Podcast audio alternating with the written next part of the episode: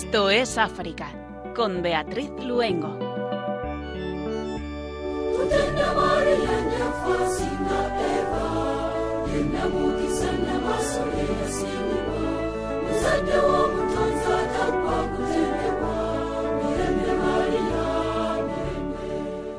Muy buenas tardes. Cuando son las 8 de la tarde, las 7 en las Islas Canarias, comenzamos una tarde más de jueves, esta hora africana, en la que encomendándonos a María nuestra Madre, y mucho más en este mes de mayo, nos acercamos al continente hermano. Saludamos a nuestros queridos oyentes, Germán García en el control de sonido y Beatriz Luengo quien les habla. El domingo 30 de abril se celebró la Jornada Mundial de las Vocaciones y las Vocaciones Nativas, una fecha muy importante para la Iglesia Católica, que busca promover la reflexión y el compromiso en torno a la vocación cristiana, y la importancia también de apoyar a religiosos y religiosas sacerdotes y a las personas misioneras nativas.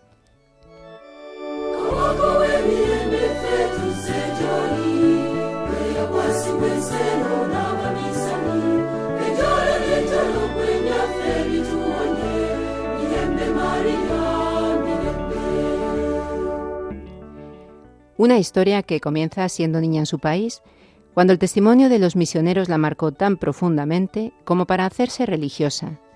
Hoy en Esto es África compartiremos el testimonio de una de estas vocaciones nativas, la de la hermana Justina Banda, nacida en Zimbabue, que pertenece a la congregación Misioneras Hijas del Calvario.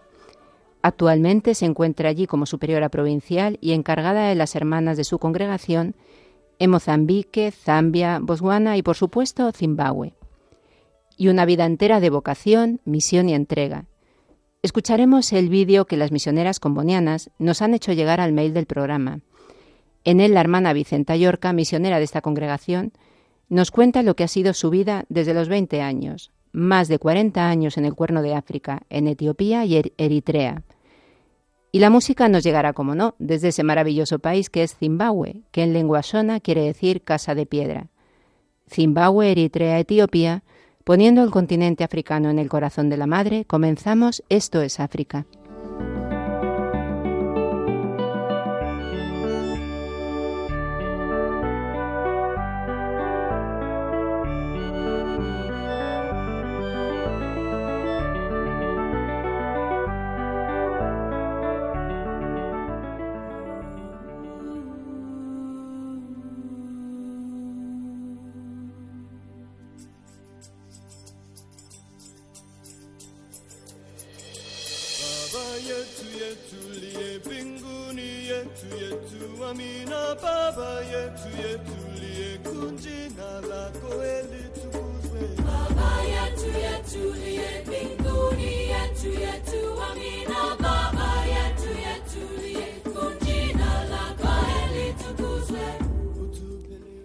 Kenia aumenta a 133 el número de cadáveres encontrados en el bosque de Shakahola. Este es el número de adeptos muertos en el suicidio colectivo por ayuno forzado, aunque algunos de los cuerpos muestran signos de estrangulamiento o asfixia que sugieren homicidio, ordenado por el predicador Paul Entenge Mackenzie, jefe de la Good News International Church. Otras 65 personas encontradas en ayunas fueron rescatadas y trasladadas al hospital. La operación de búsqueda en el bosque de Shakahola, que comenzó a mediados de abril, se había suspendido durante varios días debido al mal tiempo y cientos de personas seguían en paradero desconocido. El ministro del Interior, Kiture Kindiki, ha respondido a quienes piden más control gubernamental para evitar que los ciudadanos sean víctimas de esta clase de sectas. El Estado, ha asegurado el ministro, se compromete a defender la libertad de culto y perseguirá a quienes abusen de la influencia religiosa con segundas intenciones.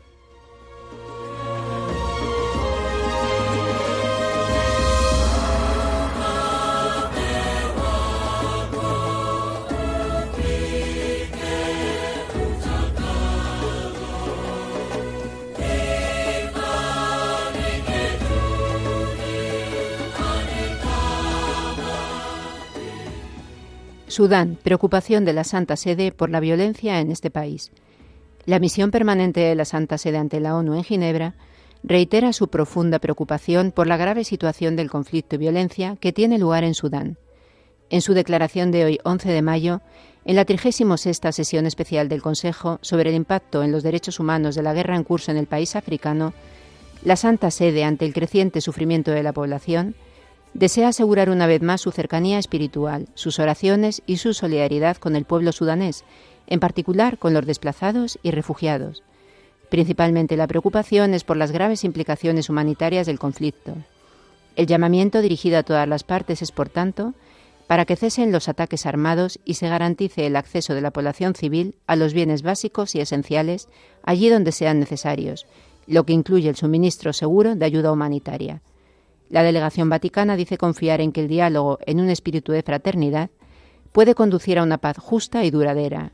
Por ello reitera el llamamiento del Papa Francisco a deponer las armas y reemprender juntos el camino de la paz y la concordia.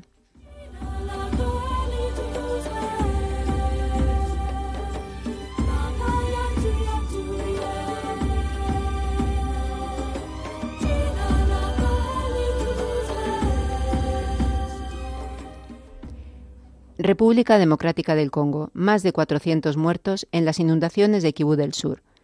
Es el primer balance de víctimas de las inundaciones que el pasado 4 de mayo anegaron el territorio de Kaleje al este de la República Democrática del Congo, y en particular las aldeas de Bususu y Nyamukubi. Continúan las operaciones de socorro en las que se da prioridad al enterramiento de los cadáveres para evitar el, el brote de epidemias. El presidente Félix Tshisekedi ha decretado el luto nacional. La tragedia se produjo en la noche del 4 al 5 de mayo, cuando unas lluvias torrenciales azotaron esta zona, desbordando ríos y arroyos que corren por las laderas de la zona. Los habitantes de los pueblos afectados se preguntan si estas tragedias podrían evitarse mediante la seguridad de la tierra, en particular iniciando la reforestación de la zona y demoliendo las numerosas casas construidas en las orillas de los ríos, que no solo representan un peligro mortal para sus habitantes, sino que también contribuyen a impedir el flujo regular del agua en caso de desbordamiento.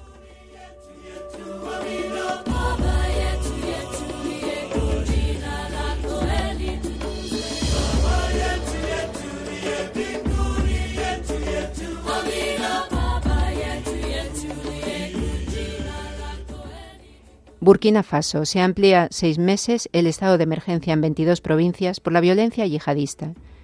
La medida aprobada por la Asamblea Nacional de Transición de este país prolonga hasta el 29 de octubre la situación excepcional de estas zonas, para fortalecer y consolidar la lucha contra la inseguridad y proponer a las fuerzas de seguridad y defensa más oportunidades para desempeñar sus operaciones.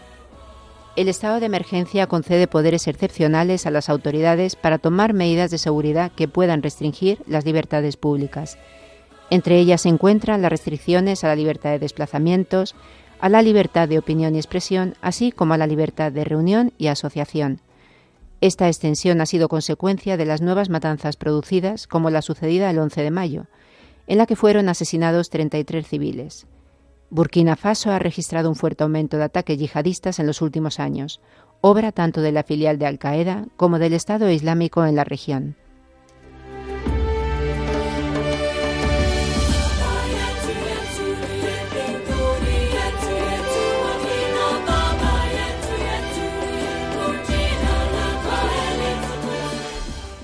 Tanzania. Actos de vandalismo en la Catedral de San Carlos Luanga. En estos días los obispos de Tanzania tienen previsto reunirse con el Papa Francisco en el Vaticano para discutir, entre otras cosas, cuestiones alarmantes como la profanación de varios edificios de la Iglesia Católica en el país. Por nombrar algunos, recordamos la Catedral de la Virgen María, Reina de la Paz, en la diócesis de Geita, profanada el 26 de febrero de 2023, o el 3 de mayo la parroquia de San Patricio en Zanzíbar. Además de estos incidentes, en los últimos días se ha denunciado la profanación de la Catedral de San Carlos Luanga, diócesis de Cajama, por un hombre con problemas mentales. Damos gracias a Dios por haber evitado que la situación fuera más y seguimos rezando para que Dios nos proteja y refuerce las medidas de seguridad en nuestras parroquias, declaró el padre Abraham Maziku, secretario del obispo de Cajama.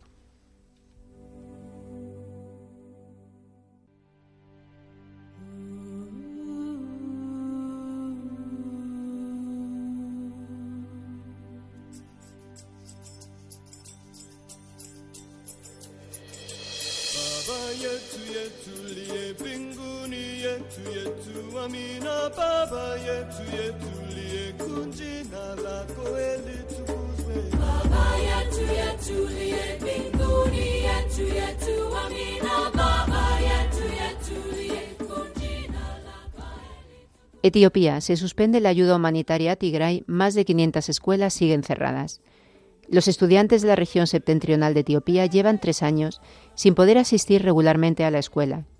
Concretamente, en las partes occidental, meridional y nororiental de Tigray, permanecen cerradas porque las zonas siguen bajo la ocupación de las fuerzas eritreas y amara. El 85% de las escuelas han sufrido daños parciales o totales como consecuencia de la guerra. El Programa Mundial de Alimentos ha suspendido la distribución de ayuda humanitaria hasta nuevo aviso, debido al descubrimiento de robos a gran escala de alimentos de socorro y su venta en los mercados locales. Por el mismo motivo, la Agencia de Estados Unidos para el Desarrollo Internacional también ha suspendido la financiación de la ayuda. Aunque han pasado seis meses desde el acuerdo de paz de Pretoria entre los gobiernos de Tigray y las fuerzas eritreas y Amara, siguen en la región y la violencia continúa.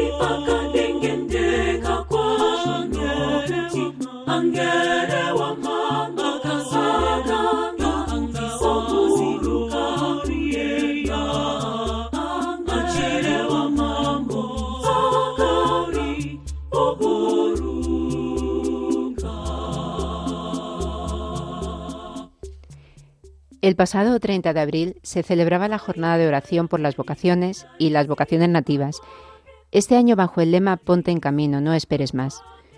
Una jornada mundial de oración que pretende suscitar en los jóvenes la pregunta por su vocación. Es también una jornada por las vocaciones nativas, que busca sostener las vocaciones que surgen en los territorios de misión. El continente africano es seguramente territorio de misión por excelencia, pero es también uno de los continentes, junto con Asia, donde desde hace más tiempo más han aumentado las vocaciones nativas. Con este motivo nos queremos acercar a la República de Zimbabue, un país al sur del continente africano, precisamente para acercarnos a una de estas vocaciones nativas.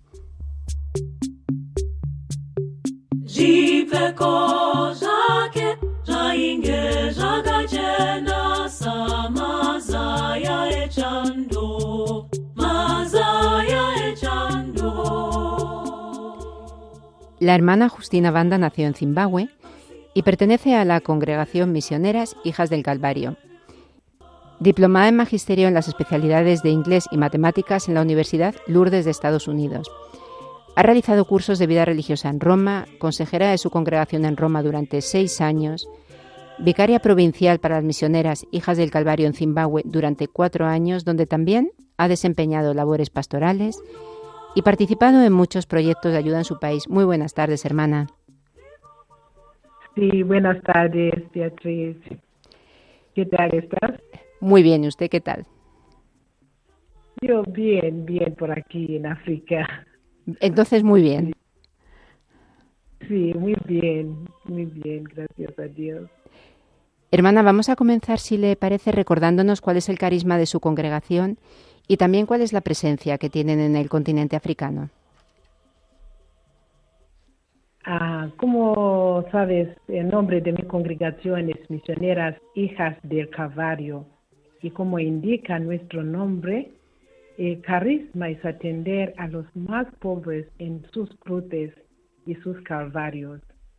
Y estamos en cuatro países de aquí de África. Estamos en Zimbabue, en Mozambique, en Zambia y en Botswana. Hoy hace casi tres años, el 21 de mayo de 2020, estuvo usted con nosotros acompañándonos aquí en, Radio María.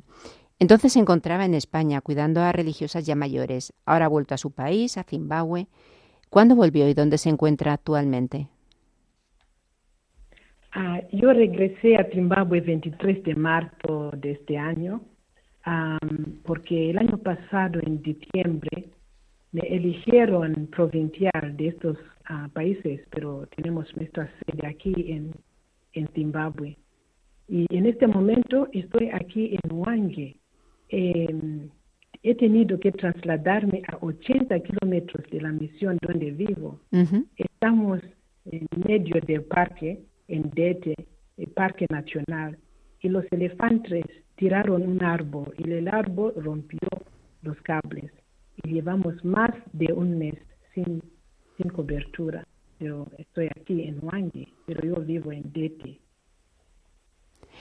Para situarnos un poco y conocer más sobre su país, Zimbabue, ¿cómo es el mapa religioso que podemos encontrarnos allí?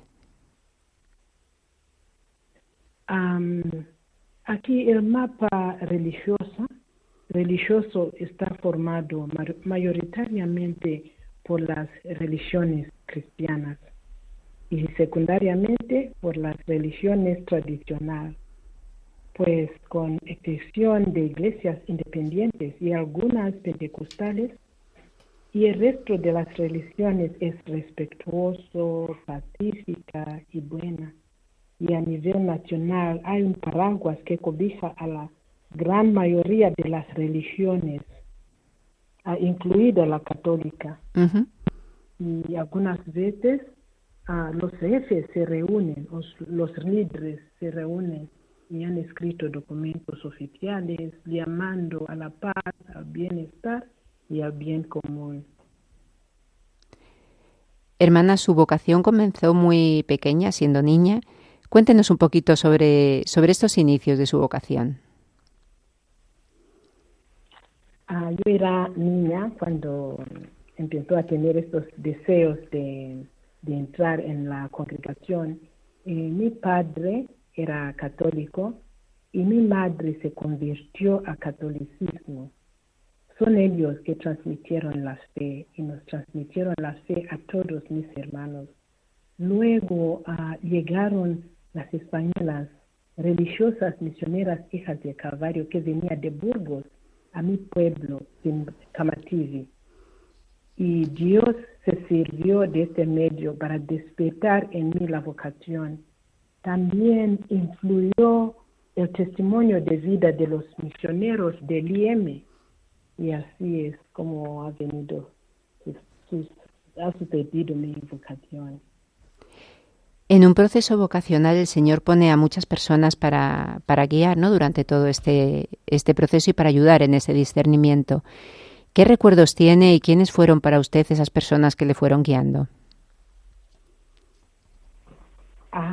yo tengo mucho recuerdo, mucho cariño porque soy lo que soy por, estas personas, como personas como Madre Cecilia Aguirre, que venía de Navarra y fue una de las que vinieron aquí a fundar y siempre nos animaba y nos enseñaba y nos, eh, nos guiaba para decir Dios nos ha creado y entonces nosotros debemos siempre acudir a Dios porque Él nos conoce mejor y no nos juzga y está siempre para recogernos. Y entonces con eso sí tengo mucho cariño a recordar a ella y también a mis padres y a algunos también de los de, del IEM que me ayudaron en este camino. Y cuando usted decide ser religiosa, ¿qué años tenía exactamente, hermana? Ah, yo tenía 13 años, pero ya era antes. Pero a los 13 años es cuando me fue a estudiar en la escuela secundaria de los maristas, en pensar en este proceso de ser religiosa. ¿Y cómo la aceptó su familia cuando llega ese momento en que dice que quiere ser religiosa y sabe que va, que va a tener que salir de su casa? Al principio no era fácil, especialmente por mi papá, pero con reservas. Pero y luego muy felices y orgullosas de tener una hija y hermana religiosa. ¿Y sus hermanos? Y, mis, mis, hermanos también muy felices, pero siempre por las creencias nuestras, de nuestra cultura, que la mujer debe tener hijos. Y, esto fue un poco muy duro porque no entendía. Y con los consejos y ejemplos de los que ya estaban en la vida religiosa, y así me animaba para ir, a, ir adelante. ¿Y desde que va al colegio de los maristas, cómo fue su formación? Cuando estuve allá en la, en la escuela de los maristas teníamos clases de religión y también nosotras que queríamos ser monjas teníamos clases aparte para enseñarnos qué es ser religiosa y lo que esperaban a las monjas de, de estas chicas. Y al inicio éramos 15 pero al final éramos siete, que nos quedamos siete para hacer la, la profesión, pero siempre con la doctrina católica y, y, así nos animaba y nos, nos enseñaba todo y cómo debemos vivir y cómo podemos actuar y qué es ser religiosa y que debe ser dispuesta a dejar tu país y algunas dejaron, han dicho, no, yo no puedo dejar mi país. Y, y así nos iban enseñando. Y cuando decide darle su sí al Señor, supongo que no se encontraría con muchas dificultades, pero también con esos pequeños detalles de, de, delicadeza ¿no? que el Señor le fue poniendo para mantenerle firme en su vocación. Cuéntenos algunas de esas dificultades, pero también algunos de esos detalles ¿no? con los que el Señor le animaba a seguir adelante. Sí, algunas de, los problemas que yo tenía por ejemplo, con mis amigas. Mis amigas siempre me decían, pero ¿por qué? ¿Cómo es posible? ¿Vas a morir así sin hijos? Y al inicio era una cosa que también así me molestaba, pero yo decía, pero si estas monjas se han venido de España y han dejado todo para ayudarnos, y entonces como yo no puedo hacer esas cosas, y, al ver cómo vivían y cómo actúan allá ayudando a los a, mí, a la gente de mi pueblo. Y, y, eso me, me, ayudaba a superar muchas dificultades. Como te he dicho también, los primeros uh, espirituales ejercicios que tuvimos, cuando la Madre Cecilia decía, si el coche tiene problema, la gente acude al mecánico. Y nosotras si tenemos problemas espiritualmente, debemos acudir a Dios y entonces con esto siempre a Dios si tenía problemas y a la Virgen.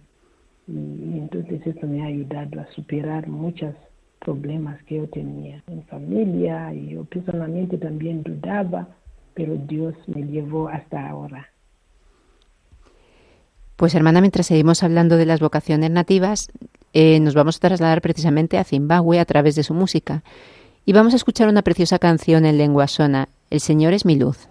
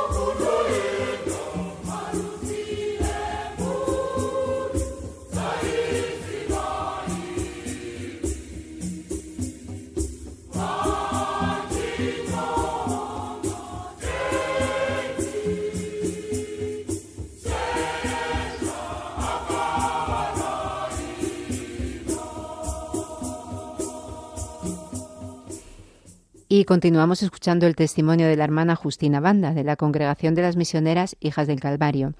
Hoy sobre las vocaciones nativas. Hermana, usted es superiora provincial y encargada de las hermanas que están en Zimbabue, Mozambique, Zambia y Botswana. ¿Se vive en estos países un otoño vocacional como está ocurriendo en Europa o por el contrario, se encuentra con más predisposición de los jóvenes a darle su sí al Señor? Sí, aquí en África es primavera, de verdad. Eh, como ahora en mi provincia tenemos seis novicias, siete postulantes y cuatro candidatas, pero por no tener recursos para preparar chicas o hermanas, y a veces no estamos dispuestas a recogerlas.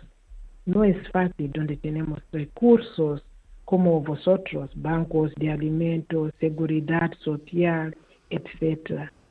Y, y encima lo pena que es, yo he vivido allá, es saber que la gente no valora lo que tenéis allá. Eso es la cosa. Pero aquí estamos de verdad en primavera. Desde su opinión y conocimiento de distintos continentes, ¿qué cree que aportan las vocaciones nativas en África? ¿Por qué son tan necesarias? Ah, son tan necesarias porque eh, nosotras estamos encarnadas en nuestra realidad conocemos el proceso de fe de las personas, conocemos también la mezcla entre fe y brujería y caminamos muy lentamente con total respeto con esas personas para darle a conocer el verdadero rostro de Dios.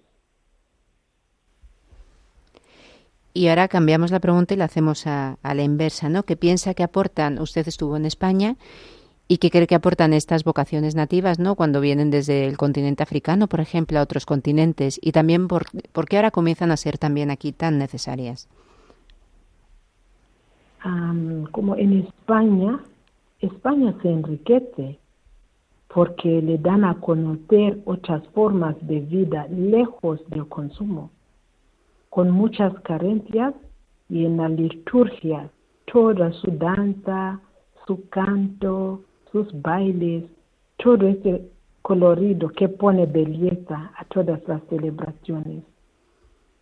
Siempre conocer las vivencias de la fe en otras culturas nos enriquece porque la iglesia es una, es una y múltiple, pero también corre riesgo de instalarse al bien de estar, al bienestar de Europa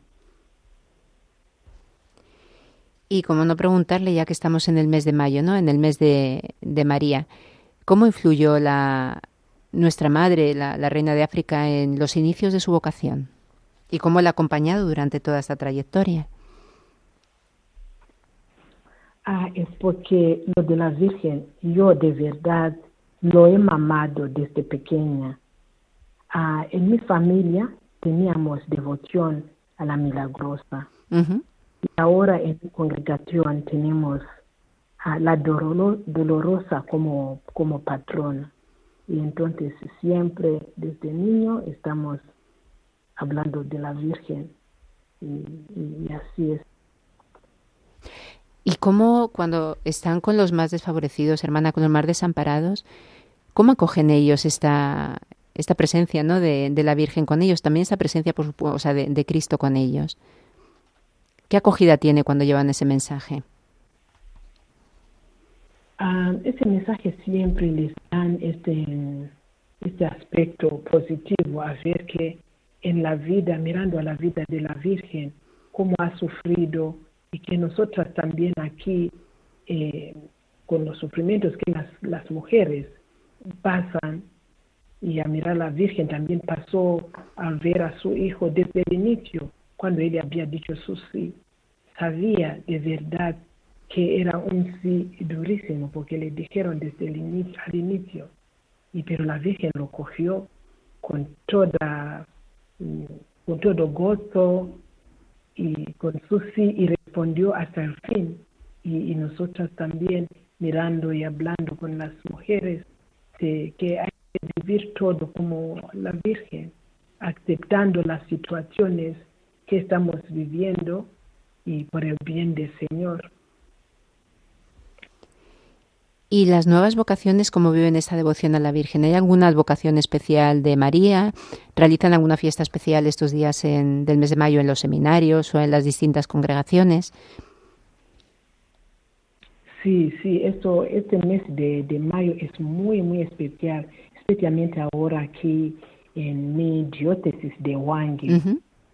En el día 26 y 27 estaremos, han construido un santuario. Tenemos, teníamos el santuario, pero ya lo han hecho muy grande y lo vamos a, dedicar a la Virgen y a tener eh, una fiesta. Vamos allá al santuario el día 26 y entonces estaremos allá por la tarde, por la noche y no vamos a dormir.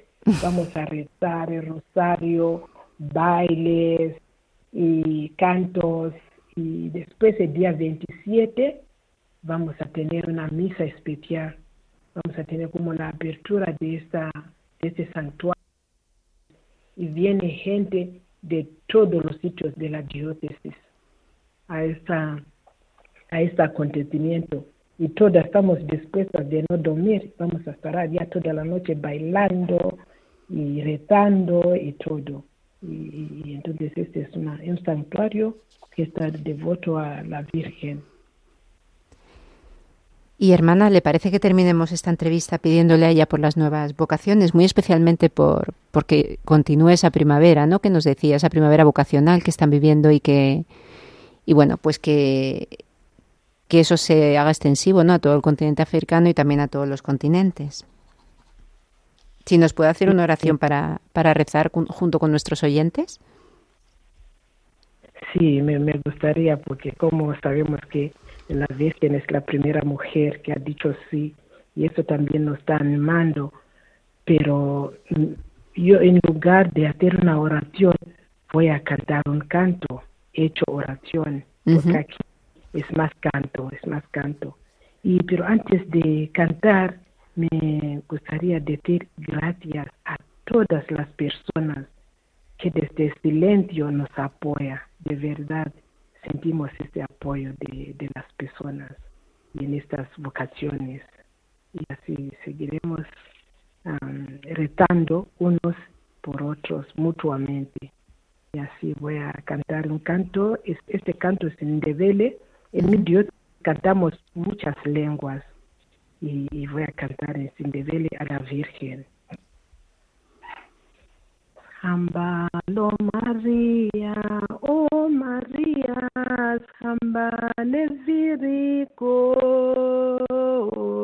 sinyathela ngesizotha, oh María, intombe ngelasici, oh María, lo María, lo María, samba leviriko, sinyathela ngesizotha, oh María, intombe ngelasici. Muchísimas gracias. Hermana, pues muchísimas gracias por habernos acompañado en el, en el programa. Y nada, no sé si que no pasen otros tres años para que vuelva otra vez. ojalá, ojalá. Y muchísimas gracias a ti y a todos. De verdad, gracias de corazón. Pues, eh, hermana, un abrazo muy fuerte. Despedimos así a la hermana Justina Banda, que pertenece a la congregación, a la congregación Misioneras Hijas del Calvario. Hermana, un abrazo muy fuerte y cuídese por allí, por Zimbabue. Un abrazo, gracias, adiós a todos. A usted, hasta luego. Y nos encontramos en el mes de mayo, mes en el que Radio María realiza su campaña anual, cuyo objetivo es unirnos con ánimo evangelizador y misionero para que la palabra de Dios pueda llegar a través de las ondas a todos. Pero para ello necesitamos de tu colaboración, voluntariado y por supuesto siempre de tu oración. Jesús había cumplido su misión enviado por el Padre, nos había mostrado quién es Dios, qué es el hombre y cuál es el sentido de nuestra vida, la unión del hombre con Él, que nos lleva a la mayor felicidad posible en esta vida y a la salvación eterna. Un destino que Jesucristo hizo posible al reparar nuestros pecados con la ofrenda redentora de su persona. En esa obra el Señor contó con la especialísima mediación materna de María, que sigue ejercitando como Madre de la Iglesia. Pero asimismo pide nuestra colaboración. Id también vosotros a mi viña. Radio María no tiene otro fin que el de responder a esa llamada y colaborar con la Iglesia en su misión evangelizadora en el mundo, en el que ya está presente en más de 80 países. Para que pueda seguir esa expansión en España y muchas otras naciones, realizamos nuestra campaña de mayo. Esperamos contar un año más con tu oración, sacrificio, testimonio y donativo. Puedes informarte de cómo colaborar llamando al 91 822 8010 o entrando en nuestra página web radiomaria.es. Con María al servicio de la nueva evangelización.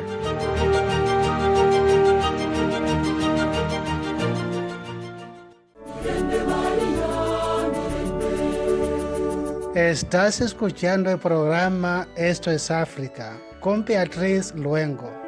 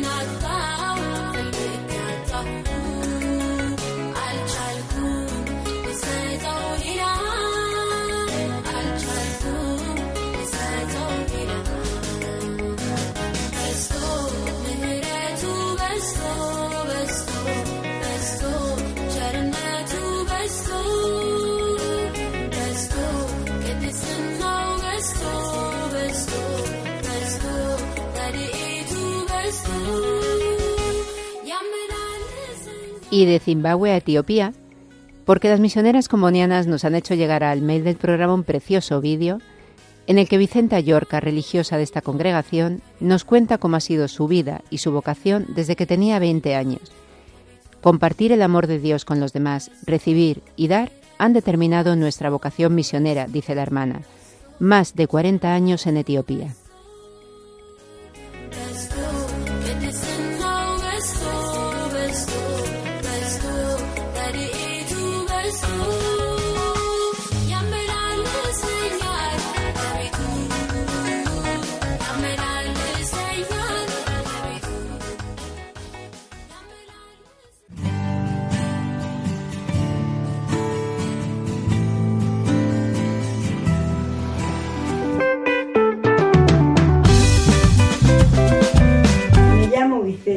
Vicenta Llorca, nacida en Valencia. Tengo la gran felicidad de ser comboniana. Muchos años atrás sentí que Dios me llamaba. ¡Qué felicidad! Yo tenía 20 años, estuve en Italia y después para el África. Es una hermosa nación, Etiopía. Es un pueblo encantador que acoge a la gente en manera tal que después de, pocos meses uno se siente a casa. Me han enseñado a, vivir con felicidad lo que la vida da cada día. Los primeros años estuve en Eritrea. En aquellos tiempos pues era toda una nación Eritrea y Etiopía. Y después de 15 años de Eritrea pasé en Etiopía. ¿Y dónde estuve? En el sur de Etiopía, entre los Gucci. Después estuve en el oeste, en el uh, Oromo, y ahora estoy entre los Gumos. Un pueblo, Benishangul, la región de Benishangul, un pueblo que confina ya en el Sudán. Allí pues es gente muy sencilla. Hasta ahora hemos estado allí mm, en paz, pero desde hace tres años la cosa cambió. ¿Y dónde estoy yo? Es una tierra fértil, es una tierra que tiene mineras de oro, y eso un día más que antes hace gola a todos y no hay paz. Estuvimos durante estos últimos tres años, hemos estado tiempo en que hemos abierto la misión a la gente porque ellos querían refugiarse en nuestro compound y la gente venía allí y allí dormía y allí comía y allí vivía. Después cuando las cosas se pacificaron ya un poco, pues ellos empezaron a venir al poblado, vivir allí, ir al bosque. ¿Y qué cosa sucedió? Que en el bosque, pues el agua no es buena, la comida escasece y empezaron la desnutrición de los niños. Pero ellos venían a la misión y nosotras pues preparábamos de comer y tuvimos una gran satisfacción porque niños que estaban eh, desnutridos, que parecía que tenían que morir dentro de pocos días, pues parecían como las flores en primavera que, que se abren y dan vida. Y hemos tenido que cambiar el modo de estar allí entre esa gente, porque antes teníamos la escuela, el ambulatorio, pero con esta situación de guerra pues se cerró. Y nos dimos más a obras así de asistencia. Y yo pienso que la gente lo agradeció mucho, porque en un cierto momento nos dijeron, si nosotros estamos vivos es porque vosotras estáis aquí. Éramos más hermanas, después algunas se fueron, porque la vida está, siempre de la, nuestra vida está en las manos de Dios, pero en esta situación pues las balas no saben por dónde van. Pero nosotros decidimos, las tres que estamos allí ahora, decidimos de, restar allí, de condividir con la gente los momentos buenos que hemos vivido atrás y ahora los momentos de riesgo, los momentos difíciles que estamos viviendo ahora.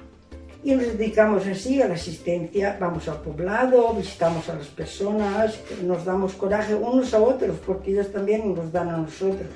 Eh, tenemos también la posibilidad de ir a las prisiones, porque con el permiso del responsable, pues llevamos material a los presos, ellos trabajan y no les pagamos a ellos. Hemos abierto cada uno un librito en el banco y del trabajo que hace, lo que corresponde, lo que corresponde, pues lo ingresamos en el banco. Y cuando ellos salen, pues se encuentran con la posibilidad de empezar una vida con un poco de, de budget, un poco de, de dinero. Y, eh, y, además eh, yo pienso que no solo es eso que es necesario para vivir, pero también tienen la, la, la mente, la cabeza ocupada no piensan tanto que ellos tienen que estar allí mucho tiempo o poco. Y también podemos hablar allí con ellos. Y, esto es una cosa muy bonita. Yo me siento muy satisfecha. Ellos nos dicen, cuando venís aquí, dice, se abre como la luz. Y también uh, tenemos uh, la catequesis, tenemos también grupos de mujeres que, eh, que vamos todas las semanas, nos reunimos, eh, charlamos, eh, hacemos, transmitimos la palabra de Dios y tomamos el café juntas. Cada una pone un poquito de, un poquito de dinero y, y compramos un poco de café y, y yo pienso que ese momento para ellas es importante porque allí no hay televisión pero allí se cambian las ideas, hablan, cuentan sus cositas y todo eso. Que soy feliz de ser misionera comboniana. Y que si volviese a nacer, soy segura, ahora con mis 80 años, pues mira, me siento feliz, contenta y con ganas de vivir. Tengo que dar gracias a Dios porque tengo una salud de hierro y todavía puedo hacer cosas. Cierto que a mis años no puedo saltar los bosques como un tiempo hacía con las lilianas, pero no importa. Yo soy segura que, que Dios se sirve cuando eres joven y cuando eres mayor. Lo importante es trabajar con Él y pensar que en cada uno de los que encontramos está Él y Él servimos de Él amor.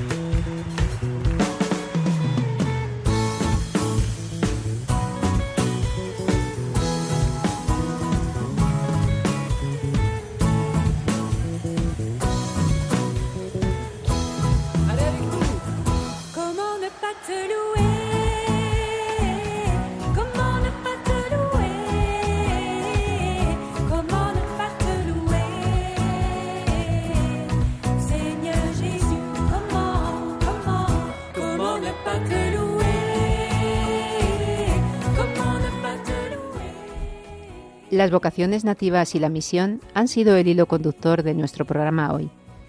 Para ello hemos contado con el testimonio de la hermana Justina Banda, zimbabuense de la Congregación de las Misioneras Hijas del Calvario, superiora provincial y encargada de las hermanas de su congregación en su país, así como en Mozambique, Zambia y Botswana. Además hemos escuchado un precioso vídeo de las misioneras comunianas en los que la hermana Vicenta Yorca nos comparte cómo ha sido su, vida, una vida de vocación y de misión, ahora desde Etiopía junto al pueblo Gumuz. Lo importante es trabajar con Dios. Muchísimas gracias a la hermana Justina Banda y a las misioneras combonianas por haber compartido con todos nosotros sus testimonios. Y la preciosa música católica de Zimbabue, con la que hemos querido rezar y meditar junto con todos ustedes, a los que agradecemos de corazón que nos hayan acompañado un programa más. Les invitamos a que no se vayan y continúen escuchándonos. Recordamos como siempre nuestro mail, un lugar donde poder seguir compartiendo nuestra fe y nuestro amor por el continente africano. Esto es africa@radiomaria.es y como no, para volver a escucharnos o cualquier otro programa que sea de su interés, el podcast de Radio María.